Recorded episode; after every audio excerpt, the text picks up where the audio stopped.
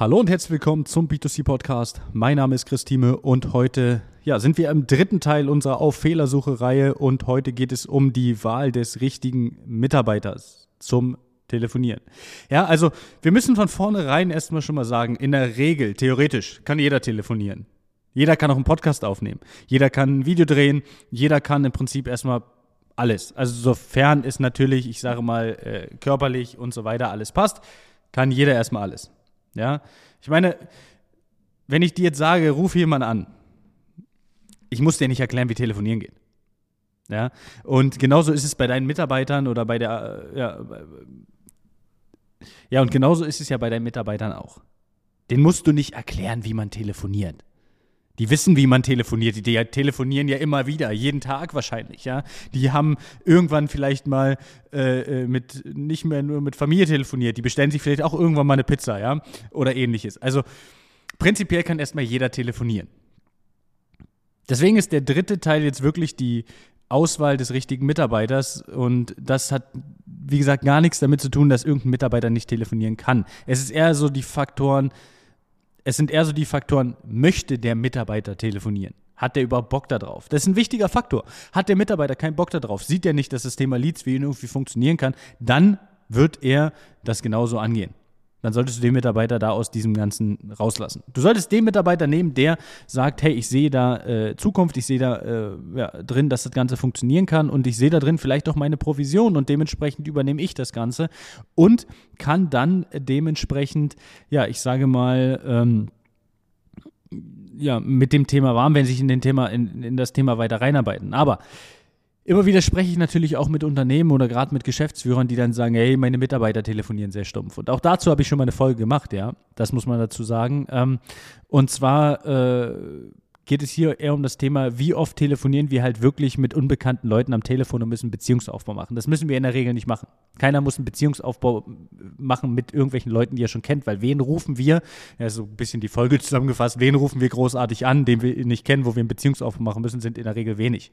Ja, und deswegen ist die Auswahl des richtigen Mitarbeiters ja so wichtig.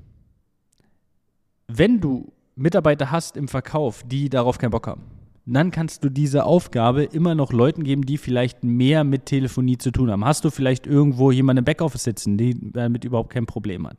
Hast du vielleicht jemanden, ähm, ja, weiß ich, an einer Anmeldung sitzen, die damit kein Problem hat, die vielleicht auch des Öfteren mal raustelefoniert, dann ähm, liegt die Wahl des Mitarbeiters dann wahrscheinlich besser hier. Aber ein Mitarbeiter, der sowieso schon so auf gut Deutsch so ein bisschen maulfaul ist, den da jetzt einzusetzen, macht keinen Sinn.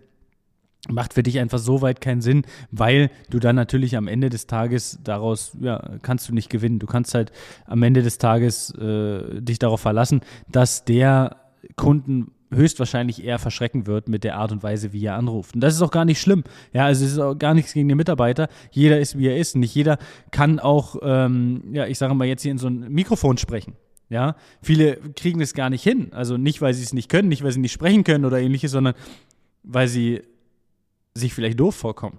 Ich sitze jetzt hier, das muss man auch sagen, ich sitze jetzt hier bei uns im Konferenzraum komplett alleine. Mein Hund liegt irgendwo rechts an der Tür, ähm, guckt so ein bisschen in, in der Gegend rum und ich quatsche in so ein Mikrofon rein und erzähle dem Mikrofon einfach irgendwas übers Thema äh, Leads anrufen.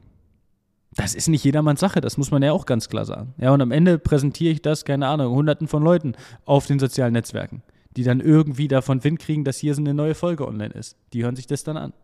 Ja, das ist schon verrückt irgendwo. Aber das muss man halt am Ende des Tages wollen.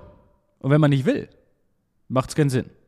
Das heißt, wenn du da eine gute Auswahl treffen willst, sage nicht, jeder ruft irgendwie ein bisschen an, sondern lege einen Mitarbeiter fest, der darin Zukunft sieht und dann lass ihn ja, gegebenenfalls von uns sogar in dem Bereich schulen, dass wir ihm zeigen können, wo sind die Tricks, wo sind die Kniffe, die du brauchst, um mit diesem Thema erfolgreich zu sein. Also, in diesem Sinne, eine schöne Woche. Bis dahin, alles Gute und ciao, ciao.